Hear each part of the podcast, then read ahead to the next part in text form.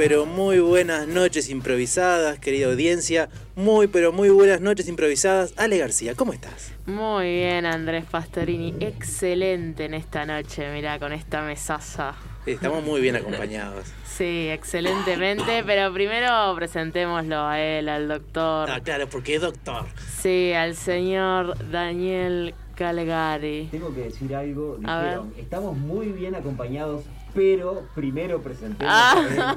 a él. Yo igual los quiero muchísimo, estoy muy contento de estar acá. Como, como todas las noches vengo acá, es para disfrutar, es un goce y hoy tenemos, va a ser un goce tremendo. Así es. ¿Y ¿Puedo hablar ya? Sí, sí. Buenas noches. Y se ve que el sonidista o me conoce demasiado o anduvieron investigando. Porque esta obra, Chicago, en la parte de la cárcel, ¿sabes cuántas veces la vi? Cuatro veces. Cada vez que voy con alguien a Estados Unidos, lo primero que hago es ir a ver eso y cuatro veces vi la parte, bueno, me encanta la parte de la cárcel de Chicago y ahora me sorprendió. es la cortina del programa Sí. que nuestro querido. ¿En serio? eh, eh, nuestro querido Héctor Mirá. Martínez, siempre al firme. Bien. Y acá ya se presentó solo. Sí. Ya me presenté, buenas noches para todos, es un placer, me llamo Petru Valencia. Se presenta es, solo, es es un gusto estar con ustedes y un agradecimiento gigante a Gregorio que me trajo recién. a Muchas gracias. Gregorio. Gracias, Gregorio Tachero, una, una maravilla. Bueno, ¿cómo estás, Petro? Eh, Para nosotros Bien. es un orgullo tenerte acá, o sea, tu trayectoria es impresionante, siempre nos acompañás en la tele, en el teatro, en lo que sea, y bueno, gracias. Bueno, gracias a ustedes por la invitación. Aparte es lindo esto porque hoy es un día que no tenía nada, mañana ya empieza la locura. Entonces yo dije, bueno, esto, vamos distendido, pero al final me vine corriendo. Claro, porque no tiene nada, viene. No, no, porque justo me me, eh, me venía bien porque no tenía nada para, hoy, para sí. hacer hoy. Si no hubiera estado con laburo no podía venir. Mira, Ale te va a contar qué hacemos nosotros acá en Noches Improvisadas. En Noches Improvisadas vamos Sí. a charlar un poquito Me de encanta. algunos temas y alguna cosita que tenemos para Lo preguntarte. Y a partir de eso va a surgir un título. Y ese Bien. va a ser el título de nuestra historia improvisada. Un radioteatro improvisado. Ah, me parece barco, como lo que hacía Radio Carve, con el Poroto García, con todos los que trabajaron en los radioteatros. Mm, Yo no llegué a escucharlos, No, son muy chicos ustedes. No. pero, pero sí, no sé, eh, me acuerdo de haber escuchado alguno con, en otra época y a mí me gustan mucho. Las fonoplateas se llamaban. Sí, es que eran con público, ¿no? Eran con público. En la Monte Carlo también había. Mira. Sí, hasta hace unos años se hizo un encuentro con, con artistas que, que estaban presentes eh, as- actuando, ¿no? Haciendo un libreto y este y trajo muchos recuerdos. Bueno, Eva Perón empezó ahí. Eh, no acá, digo, en sí, Buenos sí, sí. Aires, en los famosos radioteatros. Eva. ¿Eh? La conocida de, de Héctor. De Él la Héctor. conocía, Eva. dijo tú algo con, con Evita, ¿no? Comentó en algún momento. Así que Ale No, García, debe ser otra, otra futura primera dama, Ale García. Es el futuro de la radio ser primera dama. ¿Y has Así hecho que- vos radioteatros? No. ¿Es la no. primera vez? Es la primera vez. He hecho radio. Claro, sí, eso sí, pero radioteatro- radioteatro no. Qué honor que Nunca. Me encanta esto de hacer radioteatro. Está bueno, ¿eh? Está bueno. Nosotros fue como eh, fue como el escenario de la pandemia, ¿no? No podíamos hacer la radio, la magia que tiene, lo lindo que es. Es que es mágica la radio. Y llega a más gente de la cual uno eh, supone. Del otro lado de, del- de- de la emisora debe haber mucha gente. Y es acompaña. Es realmente una Sí. compañía.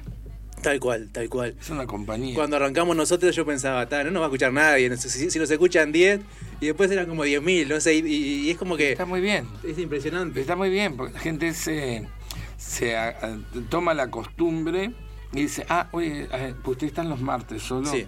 Dice, oye, hoy es martes, hoy están los muchachos, van a decir. Los buenos a- muchachos. Los buenos muchachos. que vos sabés de eso. sí. Y este, y ahí cuando surge todo, y está bueno, está muy bueno. A mí lo que me gusta de la radio es eso de la compañía, porque capaz que hay gente que se divierte con nosotros, capaz que hay gente que nos escucha para dormirse, y está bárbaro, para sentirte acompañada. con Bueno, fondo. Es para to- lo todo, que sea, no claro, está importa, buenísimo, es, no es la- importa. la- una compañía tal cual. Mm. Y hablando de, de todas estas cosas, Petru, no sé, yo tenía algunas preguntas para, conversar. La idea es conversar, ¿no? Lo que quieran, como estamos en el living de casa. ¿Cómo, cómo, empezó tu, tu amor por el teatro, por, por, por este arte? De chico, tuve unos padres maravillosos. que hace sesenta y pico años de atrás no, no, no, no daba mucho para que fueran como eran ellos, ¿no? Ellos viven en Paraguay, ¿no? Vivían. Vivían. Sí, ahora mi mamá falleció el 19 de junio, que era la que me quedaba, y ya está. Sí, ellos se fueron en 24 horas. Se, se tuvieron que ir. Y este y mi- siempre nos inculcaban el teatro, en la escuela, ir al cine todos los domingos, a las matines, que para mí era el gran placer de mi vida. Esperar el sábado, preparar. El sábado yo me preparaba la ropa para el domingo, a las 2 de la tarde, estar en el Maracaná, el Arizona, el Princess, el Maturana. Que el Maturana ya me quedaba lejos, pero me llevaban mis viejos. Y me dejaban ahí. Y después de grande, hasta los 15 años, me dejaban a mí en el trocadero y ellos iban al 18 de julio. Mira. Yo Era me acuerdo los cines, los cines grandes, porque había. El cine Sensa. Eran inmensos. Yo era más chico, pero igual eran inmensos. Era el cine Sensa, era una gloria. Una gloria. Era enorme. Metro. Yo llegué a ver a todo el trocadero. En el trocadero tuve el placer de estrenar la película El Chevrolet, Mira, en la que trabajaba yo. Ahí se estrenó. mira. Eh, Es, Después la agarraron los pastores y le hicieron, le hicieron mierda. Pero bueno, ya está. Es otro tema.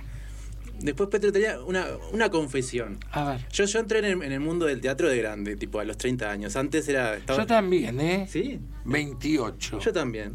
Sí. Empecé a estudiar teatro, no sé bien por qué, pero tenía como una cosa ahí y me metí. Y antes Sí. nada. No, yo ya actuaba. Mira. Pero actuaba en la casa de los amigos. Ojo, era época de dictadura, no se podía. Y actuaba en casa de amigos. Hasta que Gustavo Michelini eh, me lleva a la Asociación Cristiana para empezar. y Empecé con Washington Sassy, que siempre lo nombro porque es un genio Washington. Y ahí empecé en la Asociación Cristiana. Saltoncito, Perico, los cuentos de la selva. Y era el tipo más feliz de la, de la vida. Y en la noche en los boliches gay hacía los espectáculos de café concert. O sea que de día para niños, de noche ya era un poco más subido. Y hablando de los espectáculos de Café Concert, después la, la pregunta te, la- te la dejo para que ya aprovecho este momento. Sí. ¿Qué te, eh, veo que estás eh, a full en las redes, que tenés eventos, ¿querés, Sí. querés comentar algo? Sí, Eh, ¿Dónde estoy. vas a estar? Bueno, ahora estoy el jueves a las 20.30 en Montevideo Music Box Sí.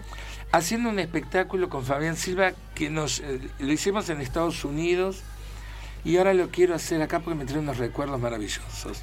Dos en Café Concert, en su momento se llamaba El Atrevido, pero ahora le cambió el título porque Danilo está en Estados Unidos, entonces le cambiamos el título. ¿Cómo se llama? Dos en Café Ahí va, Concert. dos en Café Concert. Claro. ¿Y qué te iba a decir? ¿Y cómo se consiguen las entradas? En Hábitat. En Hábitat. En Hábitat, ahí se consiguen. Bien. Una Quijotada Rodrigo Muñoz fue el que me lo propuso, la gente de Montevideo Music Box que portó brillante. Yo ya había Es trabajado. un muy lindo lugar. Es precioso. Sí. Yo había hecho dos funciones con Cairo Herrera, hacía full. Y este, bueno, y dije, sí, vamos arriba. Es mi pasión el café concert. El stand-up es para otros, el teatro clásico.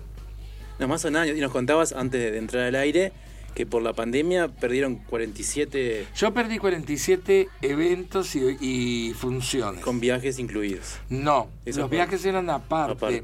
Teníamos con Cairo ya todo preparado y le mando un beso a los organizadores si nos están escuchando. El viaje a París, nos íbamos a Francia, que ya estaba todo organizado. Mira una lástima, pasaporte, visa, estaba todo armado. Y después nos íbamos a Estados Unidos, que es a donde voy yo siempre, que y hacíamos eh, Nueva York, Boston, Chi- eh, Nueva York, Boston, eh, Washington, Miami y volvíamos otra vez para Nueva York. Ya perdimos. y bueno, ya está. Las cosas por algo son, ¿verdad? Bien. Mm. Bueno, la, la- la pregunta que te iba a hacer es, un- es una confesión. Yo te decía, yo antes no hacía teatro, era muy tímido. Y en, en- en mi trabajo, a fin de año, me acuerdo dos o tres veces que hicieron eventos y, fuiste vos. Y ¿En serio? ¿Para qué trabajo era? bueno, eh, en la Dirección General de Registros, Mm. en, en, algún colegio, en cosas así. Para mí fue dos en la Dirección General de Registros, no me acuerdo bien. Mirá. Y otro creo que fue en un trabajo de, de, un- de una compañera. Y claro, yo, yo tenía muchísimo miedo de vos. Y sí, todo el mundo tenía. Bueno, en Italia Fausta todo el mundo tenía pánico. Bueno, pero yo- en, en el 2013 Uf. la hiciste de vuelta, ¿no? Hicieron un ciclo de vuelta. ¿2000? 13 puede ser. Sí, puede ser, con Fito Gali. Ahí va. Y yo, y bueno, me pasó lo mismo que, que en las fiestas estas. Yo, tipo, me advertían de vos, yo me escondía atrás del todo. Peor. Y las tres veces quedé al lado tuyo. O sea, Claro. me llamaste las tres veces. Porque es lo peor, que es cuando te escondes es lo peor. Pero ¿cómo elegís a la gente? ¿Al azar o la, la- Al que tiene miedo. Vos sudabas miedo, Andrés. Sí, igual está, el escenario no, no la pasás también porque él te cuida.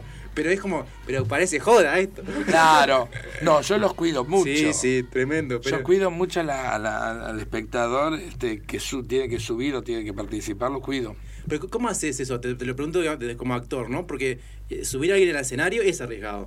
Es arriesgado, pero yo tengo una, una facilidad para reconocer y buscarle el parecido.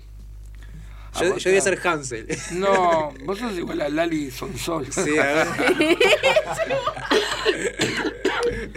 Es igual, sí. Se llama, tenés un parecido. A quién no sé, a quién. Bueno, ya le voy a encontrar a alguien. Ay, yo quiero mi parecido ahora. Ay, ay, de vos me cuesta. ¿Así? ¿Qué No, vos ya te saco feminista, de, de las marchas con bandera. Este, no, pero soy, sí, soy, sí, sí, sí. Y me gusta hacer. Yo siempre digo que es un, un juego actor-espectador. Siempre es un juego actor-espectador. Y está bueno eso, está bueno sacar. Viste que el uruguayo, yo digo era, porque ya no es más. Gris, apocado, cerrado. ¿Quedará algún veterano que pueda hacer? O no tanto. Porque mira que los veteranos, y me incluyo dentro de los veteranos, eh, han cambiado mucho, buscan diversión. Esto, y cuando digo esto estoy señalando el celular, el WhatsApp, salvo esos que te mandan un mensaje a las 4 de la mañana. ¿Sabes que sí, no? ¿Sí? A mí me mandan a las 4 de la mañana. Es más, te lo voy a buscar para que veas la hora. Lo vamos a leer en público. No porque vive fuera del país. Se ve que no, no- todavía no ha entendido que no puede hacerlo, pero bueno, pobre. Y bueno, y ha sido un salvavidas dentro de la pandemia, bueno, y dentro de, de todo, a estas personas que antes estaban un poco eh, separadas de todo, y esto les ha dado una facilidad bárbara. 540, 403 de la madrugada. Es increíble. Sí, Pero les verdad hace bien, entonces yo no me que- quejo. Pero vos te despertás o le dejas apagado? No, lo dejo apagado. No, no duermo. No puedo dormir y tengo que madrugar. Yo, yo me pregunto, Petru, en, en toda la trayectoria que vos tenés, Sí. como una persona que vive gran parte de su tiempo intentando hacer reír a la gente y haciendo reír a la gente, Sí, ¿cuál es el rol que juega el humor en tu vida? ¿Qué es lo que te gusta a el vos? humor ¿Qué es fundamental. Yo te voy a contar una cosa que, bueno, la voy a contar y ojalá que no esté escuchando. Pero no, pero lo voy a contar. Hoy recibo una, una noticia de un personaje público muy, muy, muy, muy, muy, muy conocido, pero famosísimo, que está, eh, es, de Argentina. Está muy deprimido, pero muy depri- pero depresión que ha llegado a extremos. Entonces yo le escribí, le dije, fulano, le digo, mira, no te sientas así, yo también lo he vivido. Y sabes que, aunque te parezca mentira, vos que haces reír, porque le haces reír, le digo, sos un salvavidas para mucha gente. ¿Está? Nadie es moneda de oro para gustarle a todo el mundo, pero en tu caso, con los millones y millones que te siguen y que esperan siempre que vos subas algo o que hagas un espectáculo, siempre es por el lado del humor y los haces felices. Yo te entiendo, le digo, que estés mal, porque a mí también me pasó.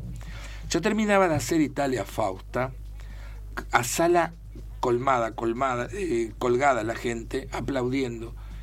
Y me iba a mi casa y estaba solo. Y ese clic Mm. es terrible. Pero les aseguro que es terrible. Y él también lo vivió, lo está viviendo. Entonces yo le digo, eh, a tratar de, llamame, le- primero le puse llamame, y vas a ver que te voy a explicar, te voy a contar mi experiencia, a ver si te puede ayudar. no es, no es el único que le pasa. Y tal cual, a la media hora me llama, estaba por el fin del mundo, y me dice, ay, bueno, charlamos, bla, bla, bla. le digo, viste, le digo, seguí dando felicidad. Sí. El humor es fantástico, como, como dice Gustav, el humor salva al mundo.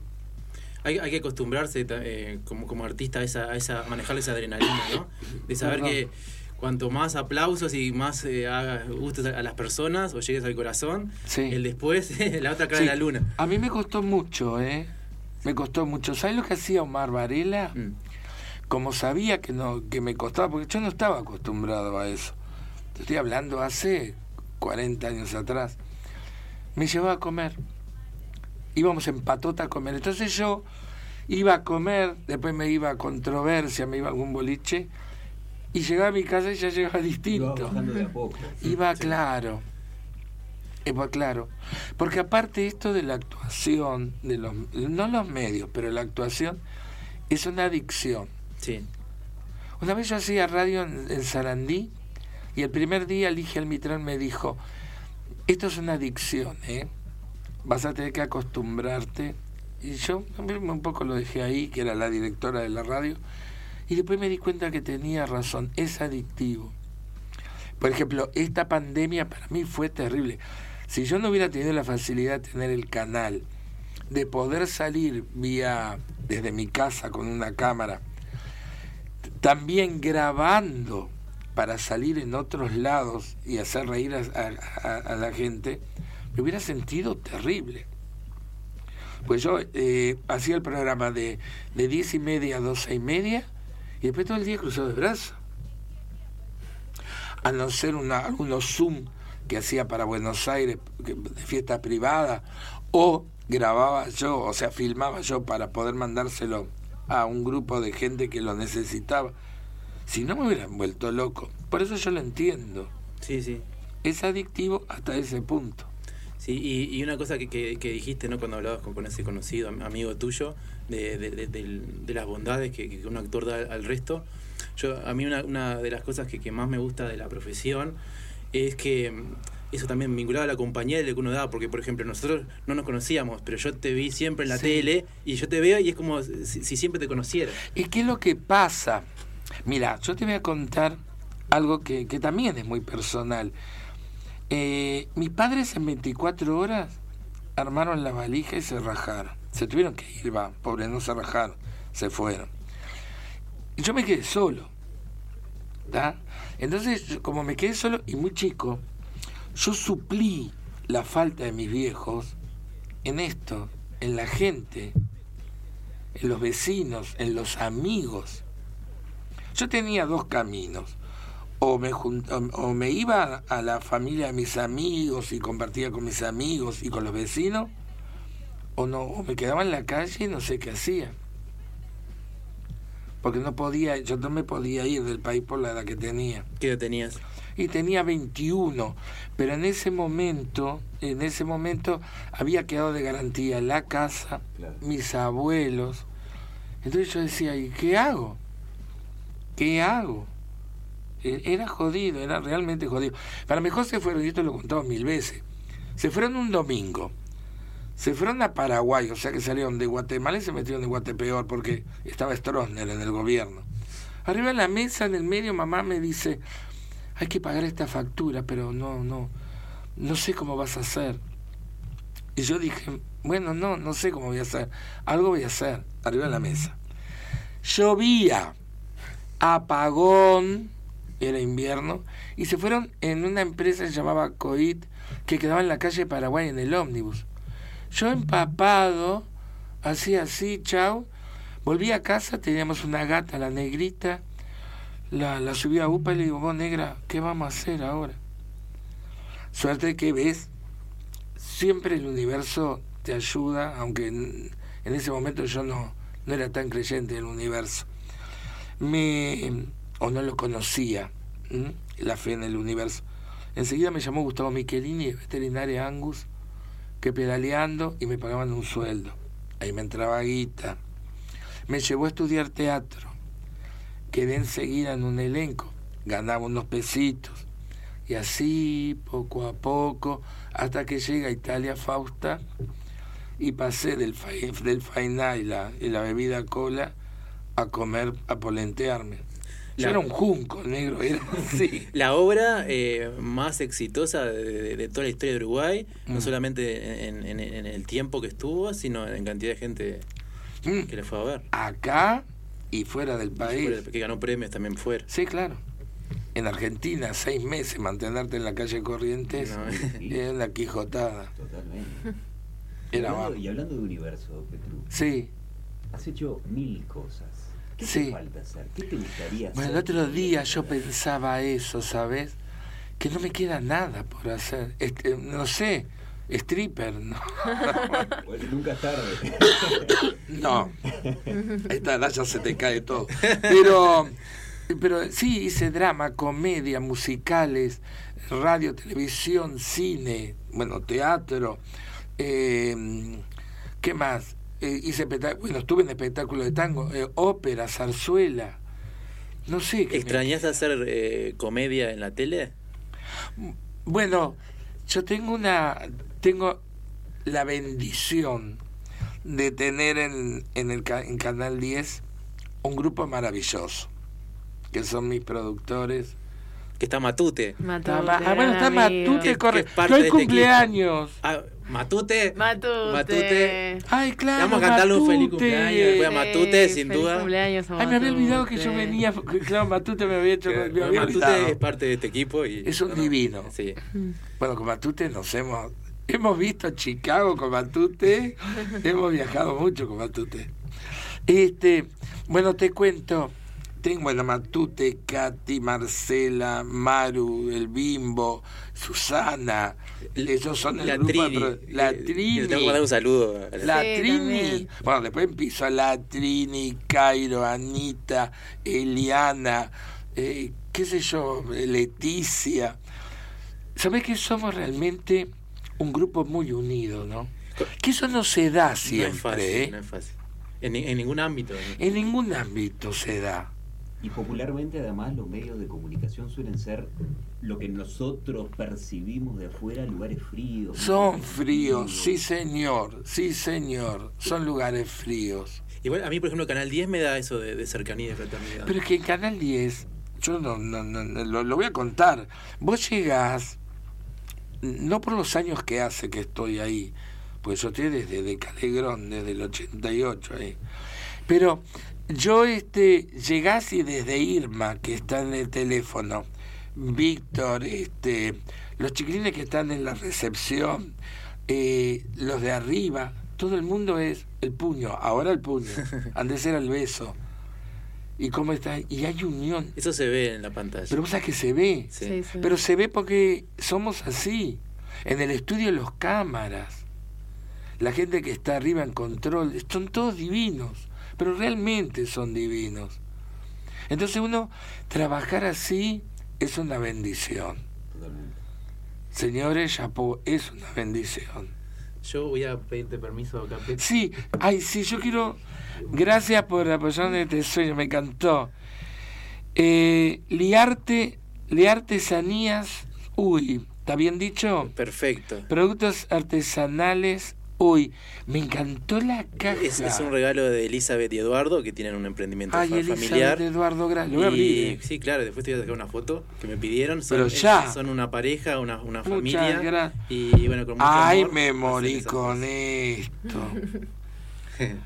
Ah, pero hoy es noche de recuerdos también, ¿eh? Bueno, te voy, a, te voy a contar, Petru, que nosotros, la producción, todos los, eh, los programas hacen una encuesta en Instagram Sí. y de, de cuatro opciones, como, de cómo condimentar la, la- que- cómo, cómo condimentar las historias, hablando de condimentos. ¿no? Entonces, se dio así porque, o sea, tú, bueno, lo sabías. La opción más gustada, pero por mucho, Sí. fue historia de amigos y me llamó la atención, porque había como opciones más otra cosa. ¿Ah, sí? Y la segunda opción era mafia nórdica. así que vamos a tener una historia. Bueno, ya de mafia nórdica no conozco nada de amigos, sí. Nosotros tampoco. Pero digo que me trae recuerdos, mira, en el altillo de casa era mi mundo. Y los tubos de ensayo, yo tenía juego de química, un microscopio, esto es lo más terraga del mundo, pero me encanta, hecho por la revista Antiojito, de cartón, pero cartón duro, donde se veían cosas realmente. Y yo soñaba con esto y los calentaba, le ponía cositas. Y ahora que me llegue esto estuvo, me Ya, encantó. ya te veo hoy en tu cocina. No, eso queda así en la cocina hoy. ¿eh? Es un ya, de uno, de a una.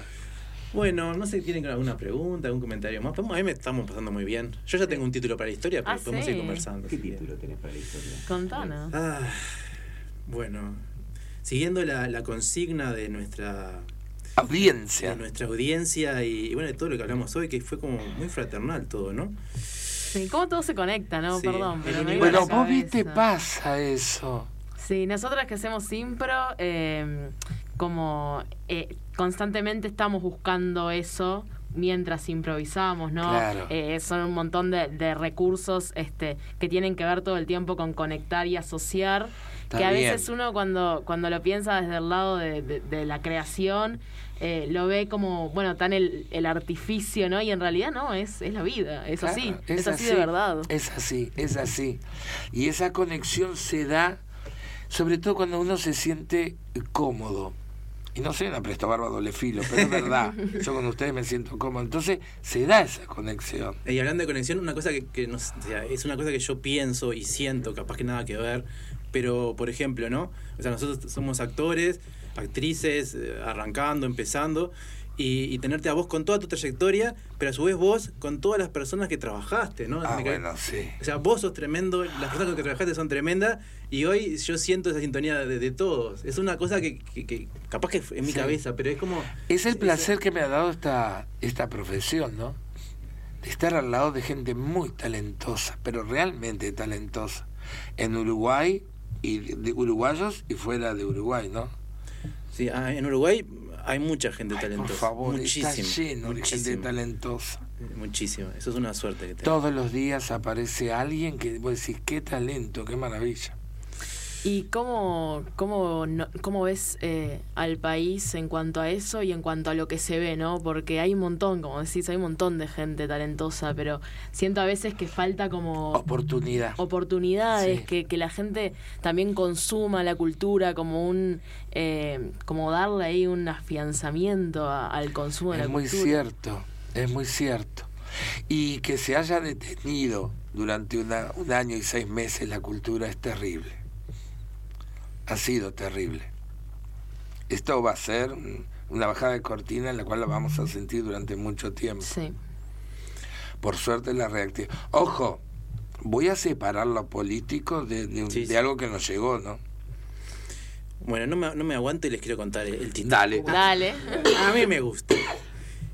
Eh, vamos, le voy a poner, ya le voy avisando a Héctor que puede ir una, un temita musical muy cortito. Ay, a ver. Y la primera historia de la noche se va a llamar ¿Quién le teme a la cosa nórdica? Ah, La cosa. Cosa nórdica. A la cosa nórdica. Ay, en el terreno nos estamos perdiendo.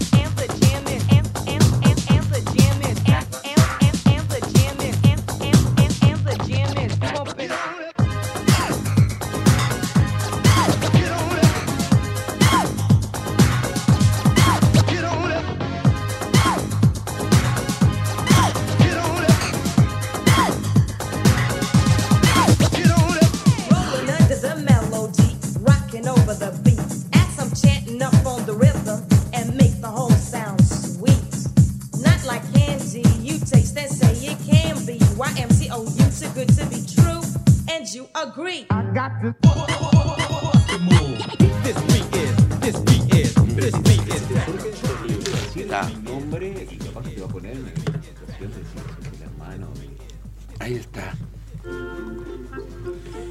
Querida audiencia, aquí estamos con la primera historia de la noche. ¿Quién le teme a la cosa nórdica? Nos encontramos en Suecia en alguna época del pasado, quizás en la época de Pippi Launstrup o de Jonas Dern, o no sabemos, estamos en Suecia, estamos en el mundo nórdico. Y ahí, en esa plaza llena de rosas, arbustos, lagos azules, estaba el niño Orkson. Orkson estaba jugando a la pelota con Pipa. Vamos, Orkson, vamos, pásame la pelota. So, lass mich Mensaje. Y ese ya, ya te la doy enseguida. Orkson, ya sabes que soy extranjera. Habla más lento. Bueno, es verdad, pero estamos acostumbrados a hablar con la gente y enseguida nos entiende. ¿De dónde eres? Soy de Argentina. Ah, ¿Qué? ¿Por qué esa cara, Orkson? um, eh, Argentina. Bueno, está bien, porque um, no somos muy iguales los argentinos con nosotros. No, ya lo sé. Desde que he llegado todo es tan distinto. Hace tanto frío. Es verdad. Sí, aparte ustedes tienen fama que nosotros no tenemos. ¿Fama? Corruptos. Sí, se lo escucha mi padre eso. Hablando Esa- de corrupción y de corrosión, en esa montaña bella que casi toca el cielo, estaba Erickson. Erickson era un niño morocho, de ojos marrones, pero bien nórdico de corazón. Estaba jugando a construir muñecos de nieve con Pipo. Ah, Pipo, qu- quiero que me alcances eh, ese trozo de nieve para hacer la cabeza de mi muñeco. Para este trozo de nieve es, es, es, es mi trozo de nieve. No quedamos en que compartíamos el trozo de nieve. Orkson vio eso a la distancia y fue corriendo porque él no quería que los amigos se pelearan. oh, es verdad, no se peleen. Pero, ¿por qué si eres argentina hablas con acento como si fueras ah, de nuestro país? Porque estaba intentando intimidarlo. Orkson, me estás arruinando el plan. Estaba intentando intimidar al chico malo. No es malo, es mi mejor amigo. No seas así. Yo no soy malo. Malo eres tú. Tú. Tú, Pipo o Pipa. No entendí al final quién eres tú. Eh, Pipe, Te hace pasar por otra persona. Acá en Suecia eso nosotros no lo hacemos. Nunca hacemos eso nosotros. Voy, madre, voy. Oh, mi madre me está llamando. parece que me estás mintiendo, Orkson. y- No, no, te digo en serio. ¡Ay, son! Por favor, ven. ¿Por qué miras para el costado? Erickson. Me llama tu madre. A mí también me, llaman. Y así fue que los niños volvieron a sus hogares.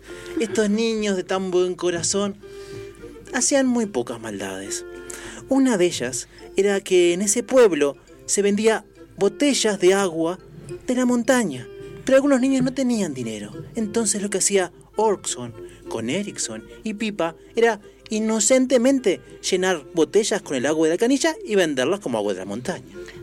He probado el agua esa que tú estás haciendo. Estuve dos semanas en cama con diarrea. Es- eso no se debe hacer. Para eso está la montaña, que nos trae el agua fresca, transparente, limpita. A mí no me importa todo tu proceso de la montaña. Yo voy a vender esta agua y hacer dinero. Y así era como Pipa abría la canilla y llenaba la botella de agua. Pero eso incluso era mejor que lo que hacía Erickson, porque Erickson no tenía canilla, lo que tenía era un inodoro. Agüita clara. Eso sí es maldad. ¿Ves? Eso sí es maldad. Tú no deberías hacer eso. ¿Sabes? Tú a mí me caes muy bien. A mí Eres también. una niña buena, de, con un corazón grande y tienes ojos de bondad. Pero no entiendo por qué haces esas cosas. Y es que a veces me siento un poco sola y siento que haciendo estas cosas, no sé, al menos llamo tu atención. Mm, Si ya la tienes. Tienes razón. Eh, yo estuve pensando invitarte, aunque hace frío, a tomar un chocolate que hace mi mamá. Bueno, me encantaría. Ah, pero, ah, por favor, no hagas travesuras en casa. Lo intentaré. Y así fue como Orson y Pipa fueron a la casa de Orson. Y ahí estaba su papá, Petrov. Orson, Padre, ¿quién has traído? Hola, señor Petrov. Ella es Pipa, mi mejor amiga. Pipa. Mejor amigo. Encantado. Sí, jugamos siempre nosotros, Ah, con el aro, en, Ah, el, en el parque. Oh, interesante. Qué alto que es, señor Petrov. Sí, Gracias, padre gracias. es ser muy alto, es leñador. Oh, leñador. Sí, en las, en las montañas. Wow. Sí. Leñador. Del es- bueno. Y, de- Al lado de la montaña. Y de- Al lado del, del agua. y- y después Al de tomar una chocolatada con leche de cabra, por curiosidad, Petrov le preguntó el apellido a Pipa. Y Pipa le dijo que su, apoye- que su apellido era Capuletson. Capuletson. S- s- Sí, ¿por qué? ¿Por qué pone esa mirada? Señor Petrov, me está asustando. Nosotros somos de apellido Montescon. ¿Y eso, y eso qué? ¿Y eso qué? Ah, ¿Y eso qué? eh, son pues que son dos familias que no.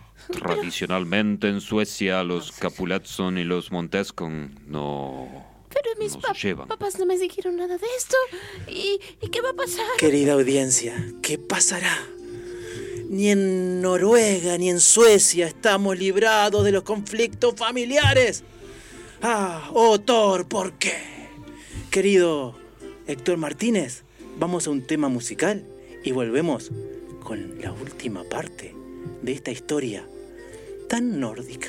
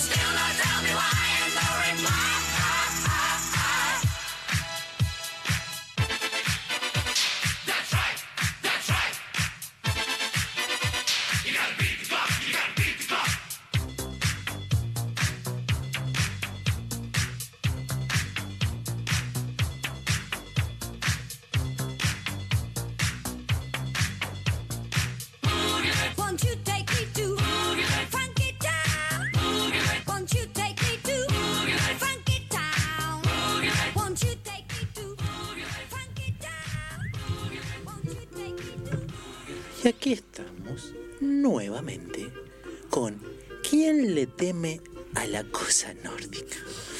Un conflicto familiar en Suecia. Sí, el narrador dijo Noruega, pero el narrador está cansado a esta hora de la noche. Estamos, estábamos en Suecia, descubrimos que dos personas, Pipa y Orson, se amaban, pero eran de familias que estaban peleadas. Lo que sucede, la verdadera historia de esta familia, viene de muchos, muchos años atrás digamos 500 años antes de Pipi. La historia de Shakespeare, Romeo y Julieta, los Capuletos y los Montescos. Según Shakespeare, eh, Julieta murió, Romeo murió, pero no es así. Eso fue para encubrir a estas dos familias. Ellos se escaparon, formaron una familia, Romeo y Julieta, pero como siempre, después de cuatro o cinco años, no se llevaban bien. Y los conflictos de los Capuletos y los Montescos se manifestaron de vuelta en Romeo y Julieta. Ah, yo debía darte el veneno y vos deberías haberlo tomado. Y así es como hemos terminado. Míranos ahora. Míranos ¿Cuántos ahora. años llevamos juntos? No sé, pero la verdad que ya no te quiero ver más. Ah, después de todos los sacrificios que hice, después de todo lo que he Yo, pasado. yo hice sacrificio. ¡Oh, los hiciste! Sí, yo. Ah, por favor. La por vida favor. dejé. de- bah, debería haber dejado la vida, mira. Ah, a ver qué dice tu padre. Io non, non sabo por u- ustedes han dejado de hablar de falar en, en, en italiano. Y el padre se lavó las manos. Así que Romeo y Julieta, ¿qué decidieron hacer? Volver a la iglesia para hablar con el cura que los casó para que los separara. Padre, Separanos, dale. padre. Esto no puede ser, puedo hacer padre. eso. Hace una Ustedes excepción, saben una que la iglesia no permite la separación. Tenés que cantarlo. Ay, padre, ya no la soporto. Me gasta toda la tarjeta de crédito en Gucci, Ustedes- Fendi, Roberto Cavalli, Chanel, Dolce Gabbana, Hermes. Ustedes ¿Yo qué hago? lo juraron hasta que la muerte los separe. Bueno, no, no podemos hacer así. La muerte, clink, clink, ojito, ojito, los separe. El, el padre estaba enojado porque él estaba trabajando, estaba serruchando, construyendo el altar. Y Romeo y Julieta no sabía si entendieron esa directa de hasta que la muerte los separe, porque ya estaban cansados de morirse y de no morirse. La cosa que empezaron a ayudar al padre a construir el altar con la esperanza de que los separara. Padre, los hemos ayudato e per favore tendría que tener un poco de compasione, ¿no le parece? Me piace, mi piace che, che, che fales in, in italiano. Sì, Que parle, quiere decir. Ora me entra, me entra en el cuore, en el, en el cuore, Si te te daría un bacio. Un jugo ¿A quién va? Y así fue que le sugirió que se tomaran un jugo bacho, pero con algo venenoso, una muerte de unos 10 minutos, y repetir la historia. Pero esta vez iba a cambiar, porque una vez que ellos murieran, entre comillas, él se iba a encargar de enviarlos a algún país extranjero, diferentes, y cambiarles el apellido. Esto la cosa sí es fácil. Miren, ustedes si se, se mueren los dos en el mismo momento, después hacemos 10 Padre Nuestro, 11 Ave María, Ah. y el, el de allá arriba perdona, ¿está? Y no estamos en contacto, porque vienen que los nórdicos tienen otro tipo de, de- de- de cosas, tienen otros dioses, Listo, otra ¿dónde cosa- firmo? Y, y- y- y hacen bien. en otro lado. ¿Y Dame el juguinho. Acá, acá, acá, tomen. Y así fue que ambos tomaron el jugo Bayo. Les pedimos disculpas de antemano a, a Bayo. Si algún día nos quieren auspiciar, esto es simplemente ficción, no hay nada personal. Pero ellos tomaron ese jugo Uy, qué mal que me y se siento. empezaron a sentir mal. Ay, estoy como la salida del dado rojo en el Silda Polié. ¿Qué? ¿Qué he tomado? ¿Qué tomamos? Tengo puntadas por todos lados. Pero si esto es lo que se necesita para divorciarnos, yo me lo banco. Chicos, chicos, se, se mueren afuera de la iglesia, por favor, que tengo, tengo que limpiar acá.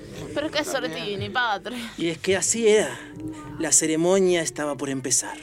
El padre los despachó, los despachó y se fueron. Y cayeron en un puerto, en el puerto de Verona.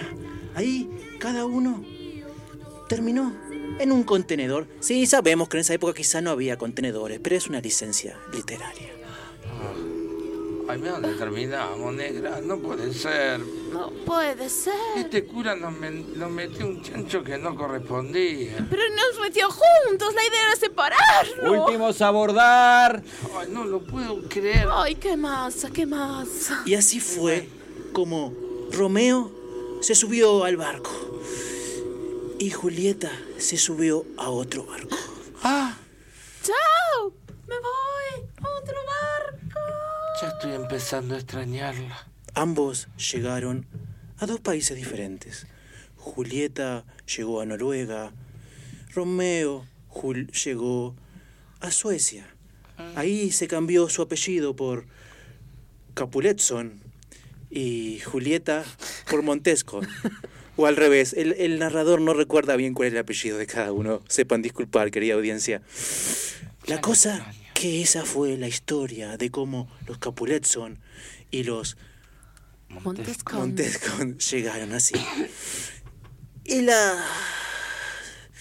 Y el rencor se mantuvo sin tener contacto. ¿Hasta cuándo? Hasta cuando Pipa y Orson estaban en la casa.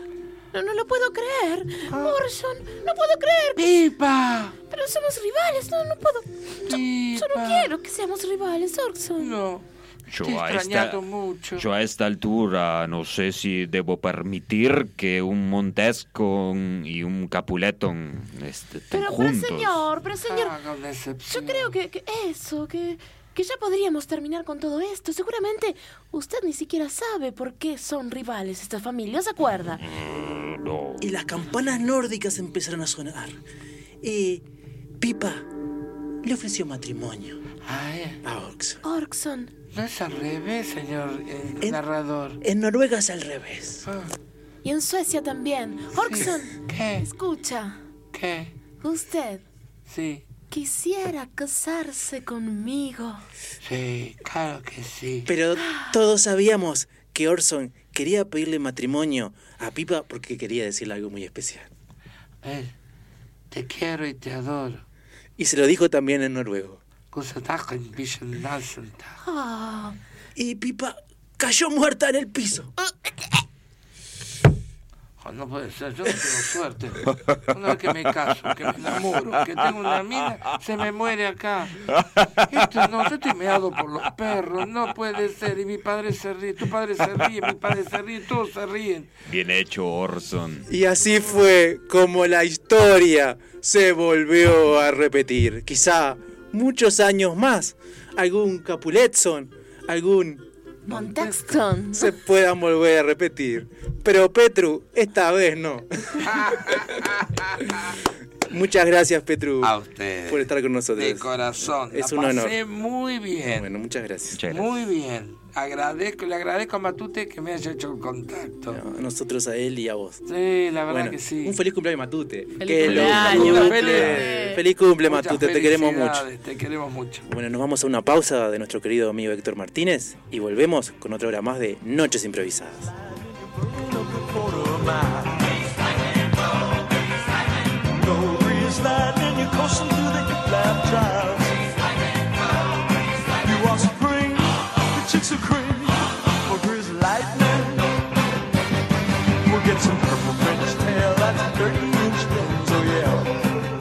Porque somos parte de un multimedio con